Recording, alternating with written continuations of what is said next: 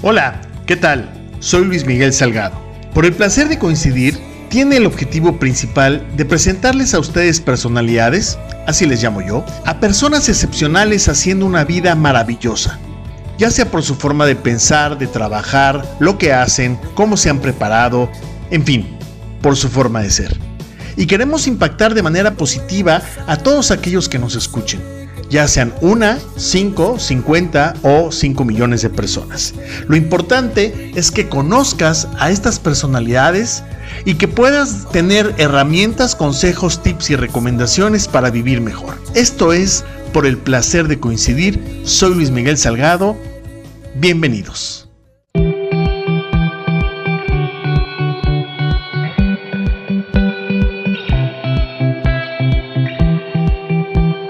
Amigos, ¿qué tal? Qué gusto, bienvenidos una vez más. Soy Luis Miguel Salgado, esto es por el placer de coincidir.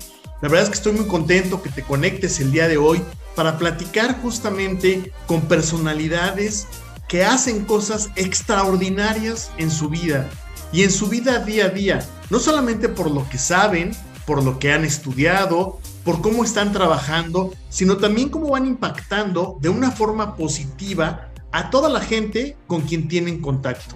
Y esta es la oportunidad de presentarles a una magnífica persona que me considero su amigo y la verdad es que es un placer y un privilegio eh, presentarles el día de hoy a Gaby Gabriela Calvi. Ella es epidemióloga, especialista en prevención de enfermedades contagiosas, es defensora de la salud y podcaster en un podcast maravilloso que lo tienen que escuchar, que ya hablaremos más adelante de él, que se llama Buenos días Salud. Y para mí es un honor, un privilegio y un placer coincidir contigo, mi querida Gaby. Bienvenida, ¿cómo estás? Hola Luis, muchísimas gracias por invitarme y bueno, qué halago tener esta invitación y tremenda introducción.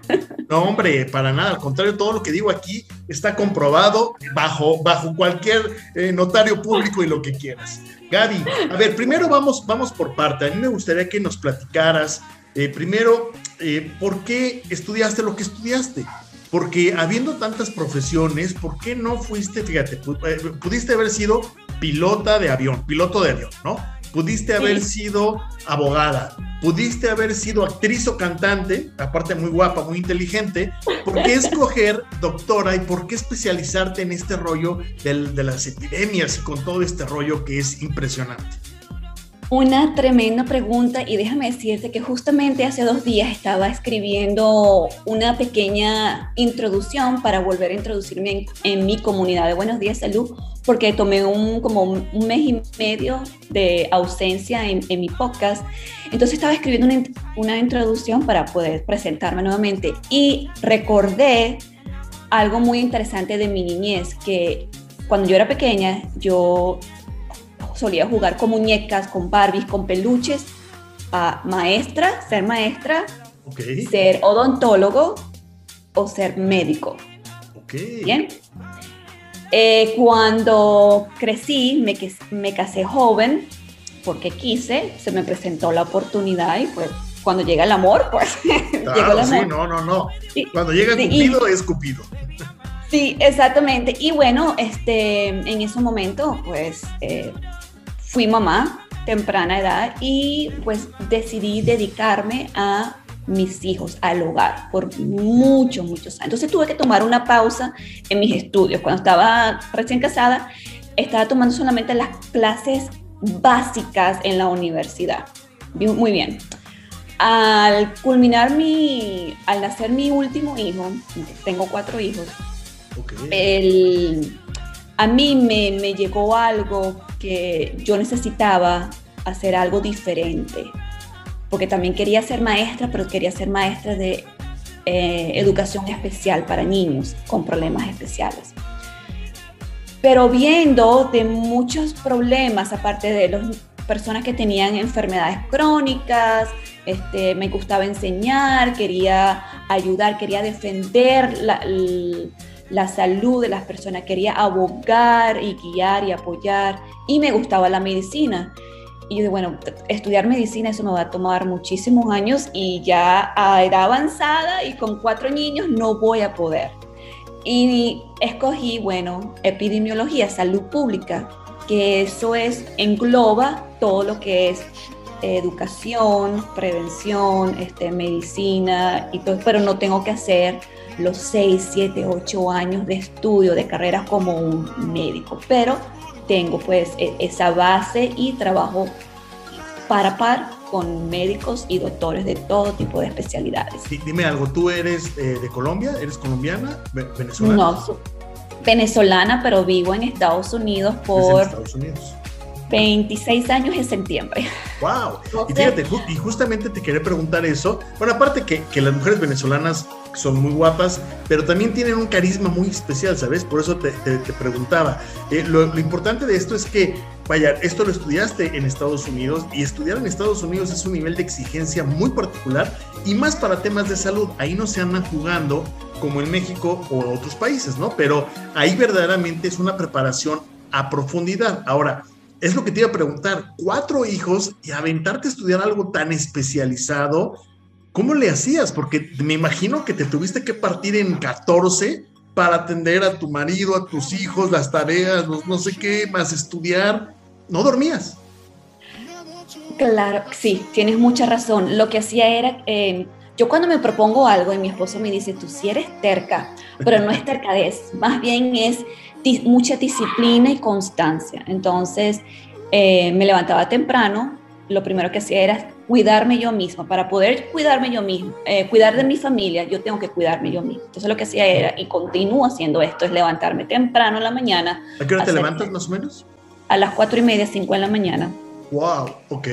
Okay. Y bueno, hago mis ejercicios, hago mis meditaciones o mi lectura o un estudio personal que me eleve este, arreglaba a los chicos a las 6 de la mañana, 7 ya estaban algunos saliendo a sus escuelas y este, empezar a estudiar.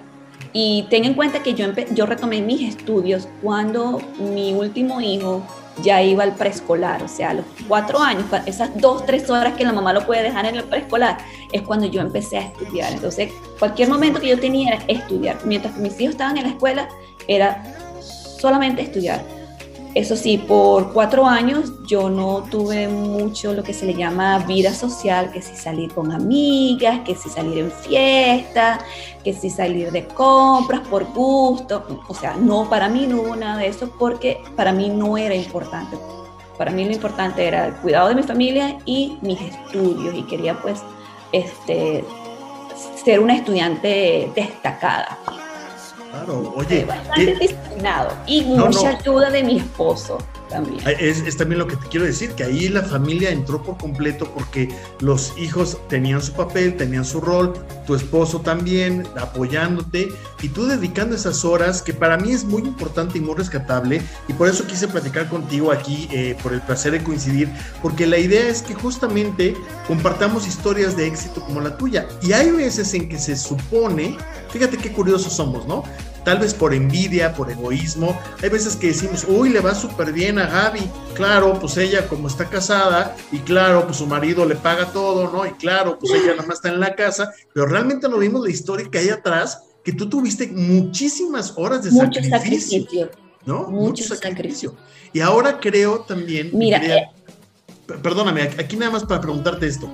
Eh, ahora creo que la vida no solamente te ha devuelto esa, inversión que has hecho, ese, todo ese sacrificio con cuestiones económicas, pero también una parte muy importante en ver cómo la gente es impactada de forma positiva por todo lo que te has preparado y por toda la experiencia que tienes. ¿Qué se siente cuando ves a una persona que su vida es caótica en el ámbito de salud, y tú la ayudas y transformas su vida. ¿Qué sientes, mi querida Gaby? Es muy bonito, mira, tengo muchas anécdotas, pero una que me impactó fue con una señora, creo que de 70, 80 años, donde estaba hablando con ella y lo que ella agradeciéndome de la gran ayuda que le ofrecí y hasta que ella empezó a llorar, yo empecé a llorar y yo, señora, no me haga llorar, pero es que no, es, muy difícil encontrar personas, especialmente en Estados Unidos, que sean bilingües y que esa persona bilingüe tenga una conexión muy, muy clara y una, una conexión sincera y amena con la comunidad latina, porque puede haber un americano, puede haber un eh, africano, africano-americano o un asiático que sepa español, pero no es lo mismo de que esa persona sepa realmente y viva la cultura. Entonces, para mí es un placer cuando ayudar a las personas y contestarles todas sus preguntas y cuando no tengo la respuesta, pues les digo sinceramente, mira, no tengo, pero dame tiempo, voy a buscarla o, eh, yo sé dónde poder conectarte para tú poder este, seguir y pues tu camino y abogar por tu salud, porque ese, ese es el, uno de mis enfoques también del podcast, que necesitamos personas claves que puedan ayudar a otras personas a abogar por la salud, para que puedan entender el sistema de salud de Estados Unidos, porque es muy difícil para muchos migrantes venir aquí y no saben cómo es el sistema, no tienen una persona al lado de ellos que, que los guíe, que los acompañe y les diga esto, aquello, cómo se hace. Entonces, es agradable. A cada momento o por mensajes por Instagram o por mensajes por WhatsApp, la gente este, me llama o pues en la oficina pues también. Yo me imagino que llega diciembre y te llueven los regalos porque bien, te los has ganado. Oye, déjame, déjame preguntarte algo. Y bueno, yo siempre he sostenido que la, grandeza se mide por la humildad. Y eso que has dicho, que tal vez yo no lo sepa, como profesionista, pero te voy a conectar con alguien que sí sabe, habla de una gran humildad detrás de eh, Gaby como profesionista. Ahora, hablemos un poquito sobre lo que estamos viviendo con esta pandemia, con COVID. No te voy a hacer preguntas de COVID ni nada por el estilo, pero lo que sí quiero eh, tocar es, ¿tuviste miedo en algún momento? Tú como epidemióloga, ¿no? No sé por qué se me traba esa palabra. Necesito echarme como unos tequilas, Gaby, a ver si así me afloja la lengua. Pero déjame preguntarte algo. ¿En algún momento tuviste miedo? ¿En algún momento tú como especialista dijiste, esto es un tsunami. E, esto, esto verdaderamente es un tema magno que va a revolucionar la vida por completo. ¿Sentiste eso? Mira, al principio un poquito, al principio sí, porque déjame decirte una cosa. Eh, yo comencé a trabajar en el Departamento de Salud del Condado de Dallas, que es uno de los condados, disculpa, más grandes de Texas. Okay es el segundo departamento de salud más inmenso del estado de Texas. Y cuando nos empezaron a, empezamos a escuchar las noticias y a ver, y no, esto va a venir, esto va a venir, yo, yo acababa de comenzar a trabajar en ese departamento, entonces no sabía, estaba recién aprendiendo la dinámica, no, nadie sabía mucho de COVID, yo estaba eh, en el programa, o, o sigo en el programa, en ese momento estaba en el programa de hepatitis B, pero eh, con madres embarazadas. Eh, y eso fue para mí, o sea, estaba aprendiendo una cosa que de repente tuve que aprender y sí tenía un poquito de miedo, pero entonces el miedo fue más que todo luego de que yo, el miedo de cometer un error, es decir, de no guardar yo misma la cuarentena, no dar el ejemplo a mi comunidad, a mis vecinos o a mis familiares, de cometer un error, de hacer algo equivocado, erróneamente, porque somos, o sea, somos humanos, cometemos errores, ¿verdad? Pero no quería ese, no quería ser el target de, la comunidad. Entonces, en ese, en ese aspecto sí tenía miedo. Tenía miedo de que mis hijos no entendieran la importancia de cuidarse, de quedarse en casa. Y eso para ellos fue sumamente difícil. Tenía miedo de que yo estaba trabajando muchísimas horas, o sea, déjame decirte que yo llegaba a la casa, mi esposo y mis hijos estaban durmiendo, porque llegaba a las 11 de la noche. Me levantaba, estaba oscuro, porque me levantaba a las 6 de la mañana, porque ya tenía que estar en la oficina a las 7, ¿verdad? Eh, entonces, llegó a la casa, todos estaban durmiendo. Me levantaba, aún todos estaban durmiendo, estaban eh, estaba todo oscuro. Entonces, había días, pasaban días que yo no veía a mi familia, porque las horas intensas que estábamos haciendo, yo hacía 16 horas un día, otro día hacía 13, otro día 14, o sea, subían y bajaban las horas por día, eso no es por semana, por un día. Entonces fue, fue este, bastante agotador. Entonces, en ese, al estar fuera de la casa y no estar, cenar o almorzar, desayunar con mis hijos, con mi familia, en ese, yo no sabía, yo acá era mandar un texto a mi esposo, mira, este, comieron, eh, estoy aquí, mi esposo, ¿cuándo vas a venir? No, no sé a qué hora venir, pero Gabriela, ya son las 8, 9 de la noche, lo sé, lo sé, pero es que no puedo salir todavía. Y de paso de que donde, de yo, donde yo vivo, a donde está el departamento de salud, es una hora de manejo. Que yo tengo que manejar. No, no, y estamos hablando que en Estados Unidos, vaya, aunque, sea, aunque sea, aunque sea Texas, pensando que es que está muy pegado a territorio mexicano, las distancias son muy largas, ¿no? Y son una hora sí es una hora, no, no es como en México tal vez que decimos, uy, está a una hora y realmente estamos a 10 minutos, ¿no? Allá sí las distancias son verdaderamente grandes. Oye, y, y bueno, en esta, eh, en esta pandemia te tocó vivir historias desgarradoras verdaderamente cuestiones que empezaron a, surgir de las noticias, cuestiones verdaderamente alarmantes, sorpresivas. Eh, hay cosas, mi querida Gaby, como tú bien lo sabes, que no, el, el, ser humano no podemos controlar. Hay cosas que están fuera de nuestro alcance y otras cosas que sí están en nuestro alcance y que nosotros mismos podemos ser el detonador de pararlas, de frenarlas o de dejarlas ir. Hablemos ahora un poquito sobre esta, bueno, ya estamos, seguiremos hablando evidentemente sobre COVID, pero ahorita lo importante es, eh, tú eres epidemióloga en, mira, lo dije muy bien, eh, eh, este, en, en varias enfermedades.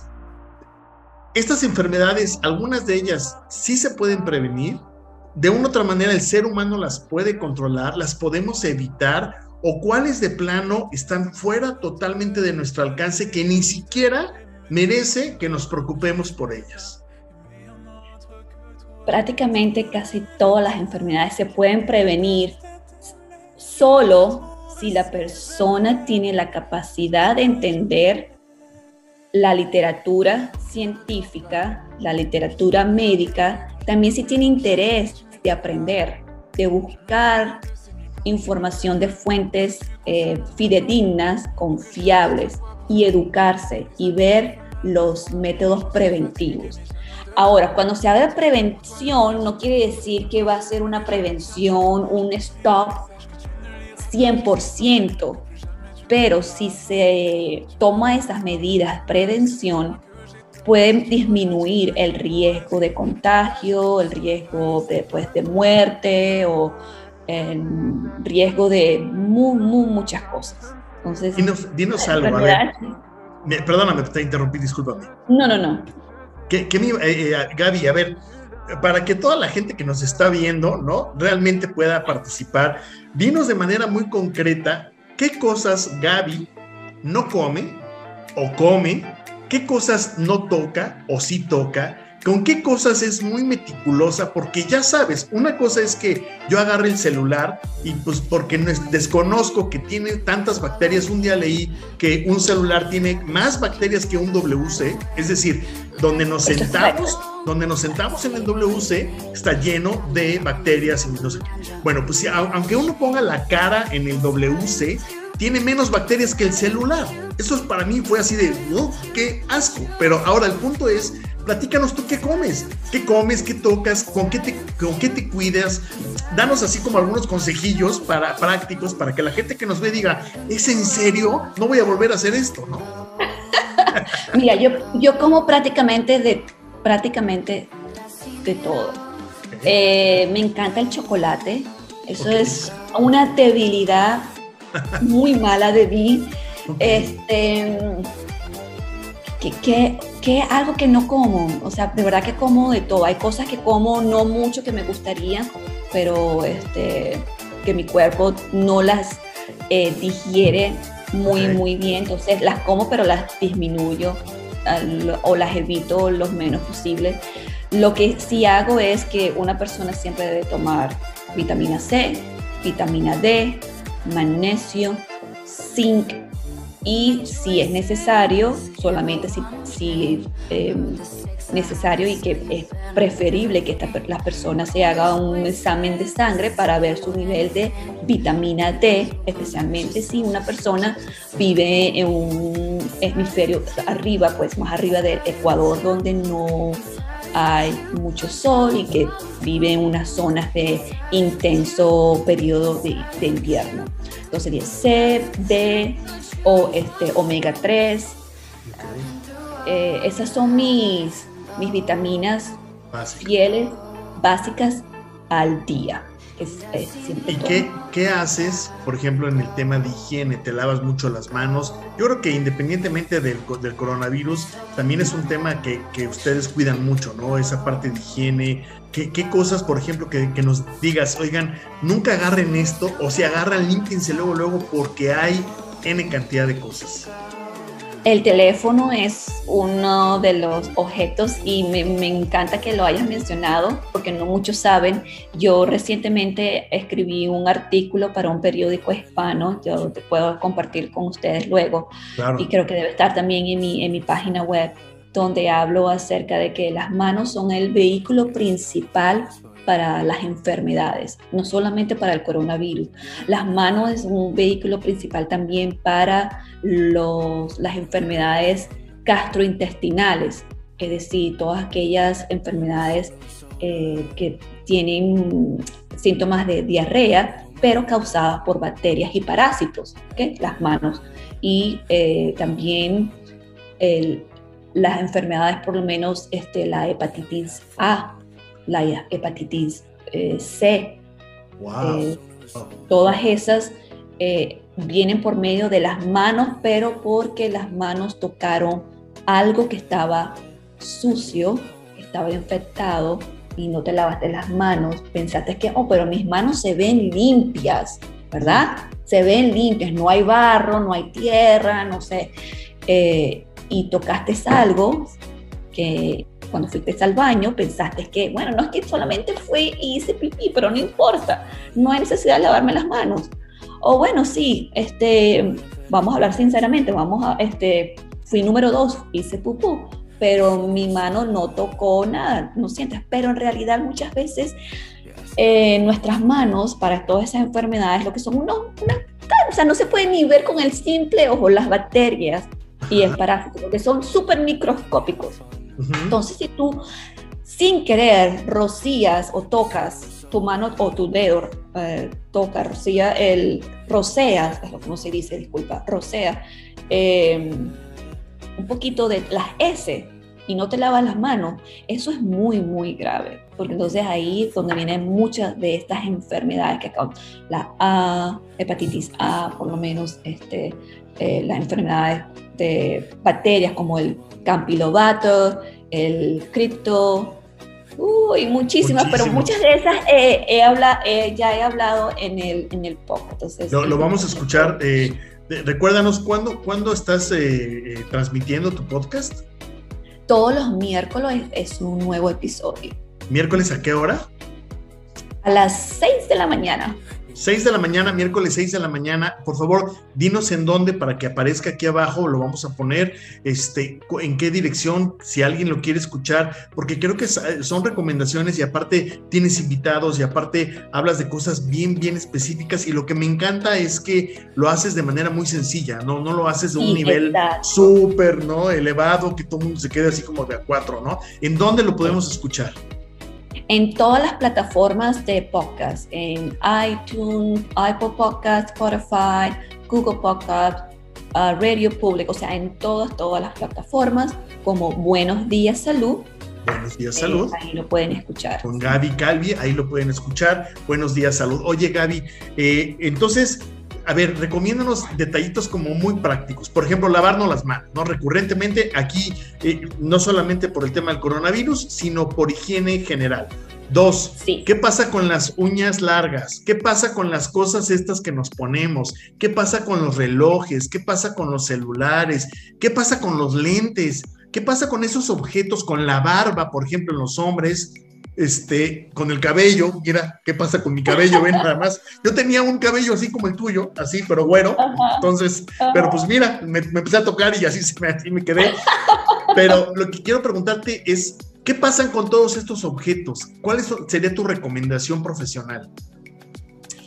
Eh, desinfectarlos a diario y déjenme decirles que hay una gran diferencia entre lo que es la limpieza y la desinfección. Desinfectación, perdón, desinfectación. La limpieza, porque muchas personas dicen, oh sí, este, vamos a, limpiar, o ya limpié el teléfono, o ya limpié el mesón de la cocina, pero que está bien, limpiar es con agua y jabón los residuos, ¿verdad? Si hay migajas o si hay un pegoste, eso es limpiar con agua y jabón. Eh, desinfectar es cuando yo usas un químico como es la lejía o el cloro, ¿verdad? El bleach, como lo conocen, lo diluyes con agua y, eh, y con un pañito, un trapo, rocías ese producto, ese químico y lo dejas eh, reposar un, cierto tiempo y muchos de los productos de limpieza, si las personas toman el tiempo de leer las etiquetas, te dice el, el, tiempo adecuado que debes de dejar ese producto reposar para tener una buena desinfección. Desinfección. Wow. Oye, entonces no solamente qué, gran, qué gran este tip nos acabas de dar. Una cosa es limpiar y otra cosa es desinfectar. Y eso hay que tenerlo muy, muy en claro. Ahora, bien, teniendo cuatro hijos, ¿no? Tú sabes que los, que los chiquitos, pues cuando van creciendo, híjole, son un remolino, todo agarran, todo se meten a la boca, todo aquí quiero preguntarte, ¿aplica lo mismo para los niños que para los jóvenes, que para los adultos? Porque hemos visto que incluso algunos papás dejan a los niños, pues que hay, que se mete a los dedos, ¿no? De la mano o que agarre en el piso, pues no pasa nada, va a agarrar, así, así decían las abuelas, ¿no? Déjalo para que agarre consistencia, para que, para que agarre fuerza, ¿no? y la verdad es que no, ¿no? Sí, la verdad es que, y es, también depende del sistema inmunológico de cada persona. Mi sistema inmunológico no va a ser el mismo el tuyo, entonces todos tenemos anticuerpos más fuertes que otros o menos que otros, pero en general los padres deben de tomar este, el, el mismo cuidado. Yo recomendaría que los juguetes que se puedan meter en la bañera o en el lavaplatos, que se puedan lavar, ponerlos ahí con agua y jabón, ahí lavar y después hacer un enjuague y también otra vez agua y ponerle este cloro. Fíjate que aquí, aquí, perdón, es que es un tema muy importante. Yo conozco a una, una, una, una, persona que lava los trastes y ya que los, que los lava, les pone un poco de cloro y luego los vuelve a enjuagar, pero si no, los pone un poco de cloro y los deja. A los a los vasos, a las cucharas, a los tenedores, y, yo se me, hacía, me hacía sorprendente y hasta excesivo. Yo decía, ay, pues imagínate que tú cortas ahí un pedazo de, hamburguesa y se, te metes el cloro, pero eso no pasa, ¿verdad? No, no pasa, porque eso, es, también tienes que tener, tiene, la persona tiene que tener cuidado de la cantidad de, de cloro que usa por eh, litro o galón. Entonces también, igual, si vas a la página de la Organización Mundial de la Salud te dice cuál es el, el, ratio y también el producto en la etiqueta. Entonces la gente debe tomar el tiempo de leerse las etiquetas de atrás y te dice también el ratio, el ratio, eh, ¿verdad? La ración, la ración, la ración, la ración en, eh, que debe ser la combinación de agua y producto. Normalmente es uno uno por lo menos a, los pacientes eh, cuando las hablaba para educación del COVID, les decía que es por cada galón de agua son cuatro cucharadas de cloro. Ok. Lo van a por cada galón, Ok. Por cada galón, cuatro cucharadas de cloro y ahí con eso para poder, para poder limpiar.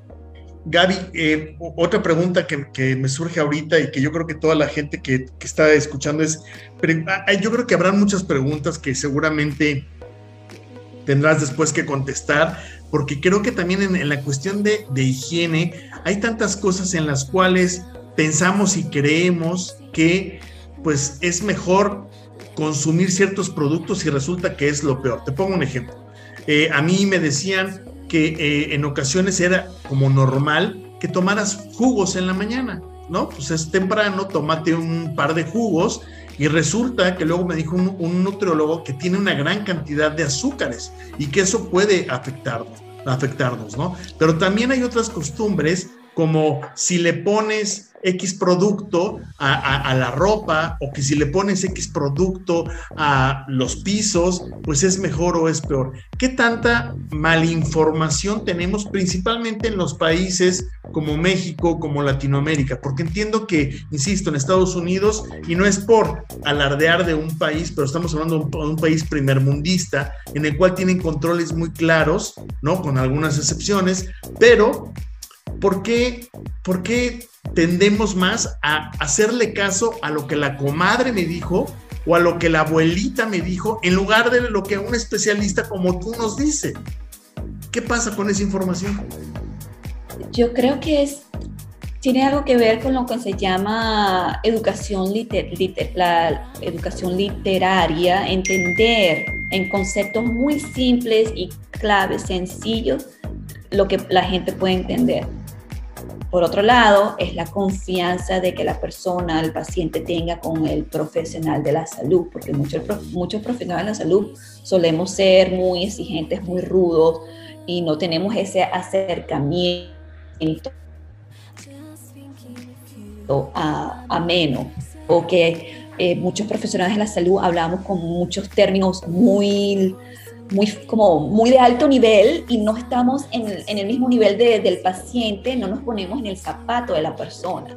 Entonces, por eso que eh, los pacientes pueden entender que, bueno, es que el doctor no me entiende. Y por eso digo que cuando las personas están buscando un doctor nuevo, asegúrense que el doctor entienda tu cultura, especialmente si son inmigrantes, ¿verdad? Vienen aquí de otros países. Eh, porque puede haber un doctor que es americano, pero habla español, pero él no entiende la cultura hispana, ¿cómo él de verdaderamente va a entender tus culturas, tus creencias, esos remedios de abuelita, ¿verdad? Claro. Eh, porque a otras personas de, los latinos, o ciertos latinos solemos hacer lo que es este eh, y no para tomar mal, despreciar a nadie, pero cada quien tiene sus costumbres, como, como es la, no sé exactamente cómo se dice, como brujería o que van al sanador ah, y todo eso, ¿verdad? Entonces el doctor debe de entender que si ese paciente practica ese tipo de cosas, está bien, lo respeta, pero entonces el doctor debe de darle otras alternativas. Entonces e, es, todo lo que es la, competencia cultural y eso yo también lo hablo al principio de, de mis episodios. Fíjate que te voy a, platicar, a, navegar a las personas. Te voy a platicar una, una anécdota que me sucedió un día que fui al doctor, ¿no? Que yo estaba enfermo de los bronquios, que me sentía muy mal. Y yo cuando me siento ya verdaderamente mal, me dejo inyectar porque soy súper collón para las inyecciones. Me dan miedo las inyecciones. Ahora no me he vacunado porque estoy esperando que, me toque, pero cuando vaya, es literal, voy, a ir con miedo, ahí, te encargo los gritos que voy a dar, ¿no? Pero lo que quiero decirte es que una vez fui al doctor, le digo, doctor, es que me siento mal de los bronquios, yo creo que me tienen que inyectar y le di el nombre de la medicina, ¿no? Y entonces el doctor me decía, a ver, espera, te voy a revisar, ¿no? No, doctor, pero de verdad, mire, yo le, inyecteme esto porque esto, hasta que me dijo, a ver, espérate, yo soy el doctor, no tú yo sé, tú no sabes, entonces tú te callas y me haces caso a lo que yo te diga, ¿no? Y entonces fue así de, o sea, imagínate. Bien, está bien que el paciente le diga al doctor, mira, doctor, esto fue lo que me funcionó. Pero entonces debe de haber una conversación amena donde ambos estén de acuerdo con el diagnóstico y con el tratamiento, porque está bien que el paciente abogue, esa es la idea, y recomiendo 100% que todos los pacientes hagan eso. Pero cuando un doctor te diga, no, tú me tienes que hacer caso a mí porque yo fui la que estudió, ya eso como que no creo que sea correcto, porque también el paciente debe de entender, tú mejor que nadie conoces tu cuerpo. Sí, claro. Solamente tú entiendes cómo funciona tu cuerpo. Entiendes las medicinas, cómo te funcionaron. Entiendes cómo te sientes cuando tomaste esa medicina. Entiendes lo que sucedió, sucedió cuando tomaste esa medicina. Claro, claro. La única persona eres, es uno. Entonces uno debe de, lo que debe de aprender es comunicarse muy bien a la hora cuando estás hablando acerca de tu salud. Por eso lo que se llama es ser muy, muy en claro que es abocar por la salud de uno. Y hay, y hay preguntas estratégicas también, creo que es el episodio número 5, donde yo hablo, sé tu propio detective. Es decir, si tú te sientes mal y el doctor aún no haya tu diagnóstico exacto, hay ciertas preguntas que un paciente puede hacer al doctor para que el doctor como que piense nuevamente, se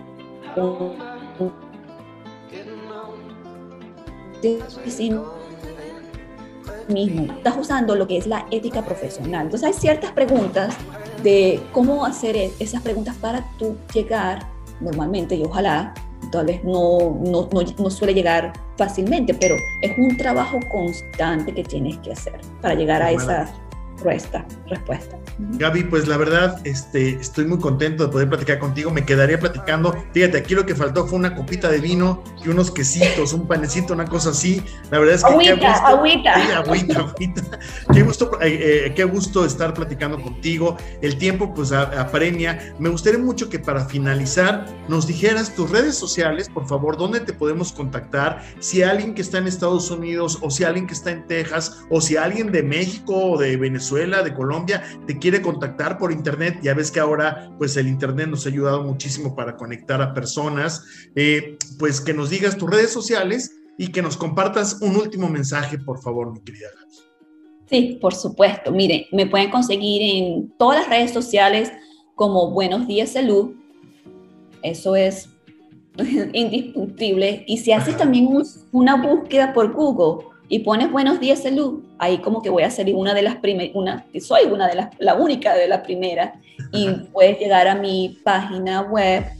Em, en Instagram so, es donde estoy más activa, pero sin embargo en todas las redes pues yo eh, consigo mensajes. En el perfil de mi Instagram yo tengo mi WhatsApp del podcast entonces ahí la gente se comunica, me manda mensajes. Las personas los invito a que si tienen alguna duda o quieren aprender algo acerca de un tema específico, mira, mm, leo, escucho eh, sugerencias de, temas que les gustaría aprender y yo con mucho gusto pues lo trabajo, lo investigo y lo desarrollo para todos ustedes. Padrísimo. Pues ustedes ya la escucharon, una mujer excepcional, maravillosa, profesionista, mamá, una mujer valiente, esforzada y un claro ejemplo que sí se puede, que todo lo que nos propongamos sí se puede. Evidentemente ella tuvo que invertir tiempo, tuvo que invertir muchas cosas, dejar fiestas, dejar salidas, pero hoy, después de ese gran esfuerzo, de esa gran siembra, hoy está cosechando los frutos y principalmente con ella misma para poder comprobar y demostrarse que los sueños están al alcance. Así que Gaby, te agradezco infinitamente, profundamente, te mando un abrazo muy grande a ti, a toda tu familia, muchas, muchas bendiciones. Y a todos ustedes, gracias por su atención. Soy Luis Miguel Salgado. Esto es por el placer de coincidir. Y la verdad es que me siento muy contento de coincidir con todos y cada uno de ustedes porque en cada nuevo episodio les estaré presentando a una personalidad que hace cosas extraordinarias, que piensa, siente, actúa de una forma maravillosa, como es el caso de nuestra invitada del día de hoy, Gaby Calvi. Y muchísimas gracias por su atención. Que tengan bonito día. Gaby, muchas bendiciones. ¿eh? Gracias a ti y fue un placer coincidir contigo en este programa. Así se habla. que estén muy bien. Hasta pronto. Igual. Chao.